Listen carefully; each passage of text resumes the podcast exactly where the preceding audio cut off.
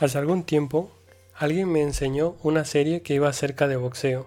Me pareció interesante, en especial un capítulo en el que el protagonista tiene que enfrentar a un oponente superior a él. En la serie se puede ver todo el entrenamiento y la preparación que tuvo para esa pelea, pero lo que en realidad llamó mi atención eran las palabras de su entrenador, da tu máximo.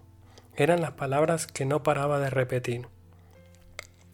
Otra de las palabras que le dio el entrenador que me gustó en gran manera fue, no vencerás con una colección de técnicas, sino con la mente, intimidación y voluntad.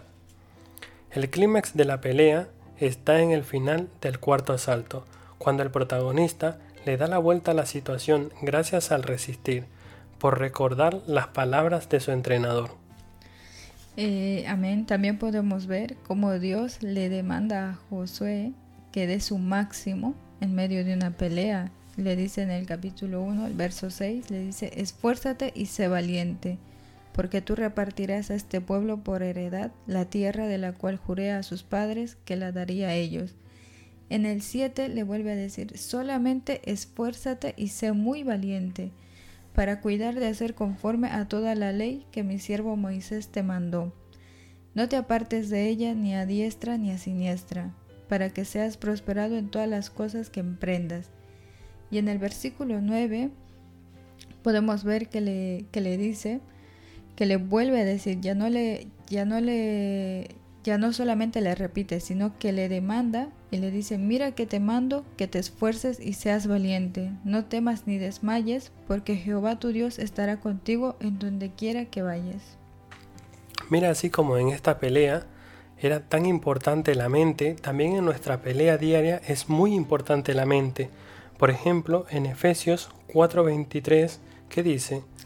Dice, y renovaos en el espíritu de vuestra mente. ¿Ves? Es como uno de los requisitos no importantes de cada día renovarnos en el espíritu de nuestra mente. También en Hebreos 10:16 habla acerca de la mente. Eh, dice, este es el pacto que haré con ellos. Después de aquellos días, dice el Señor, pondré mi ley en sus corazones y en sus mentes las escribiré. ¿Ve? O sea, la importancia de tener en nuestra, en nuestra mente la palabra que el Señor mismo dice que, que la va a poner ahí, ¿no?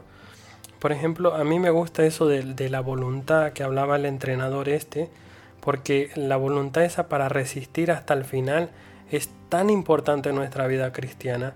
Por ejemplo, esto está en 1 Corintios 10, 13.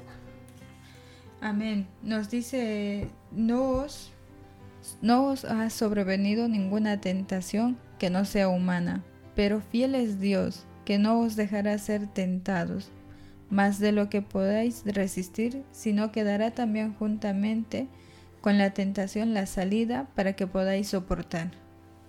Mira, también en Santiago 1.12 también habla acerca de esto de resistir. Amén. Dice, bienaventurado el varón que soporta la tentación, porque cuando haya resistido la prueba, recibirá la corona de vida que Dios ha prometido a los que le aman.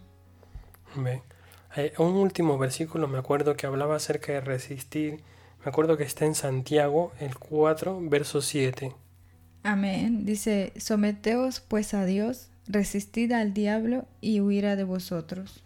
Ve así como este, este, este chico también en esa pelea ganó resistiendo hasta el final, dice que nosotros también obtendremos la victoria a través del resistir, dice resistir al enemigo. Y nosotros sabemos que el diablo es superior a nosotros en poder.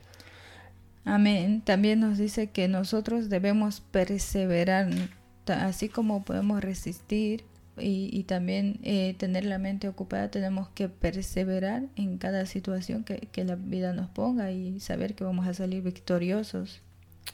Sí, ¿a dónde queremos llegar con esto? Y es que el Señor nos ha dado las claves para alcanzar la victoria en nuestras vidas. Y Él nos habla constantemente recordándonos su palabra. Por eso es tan importante leer la palabra de Dios cada día. Dios te bendiga.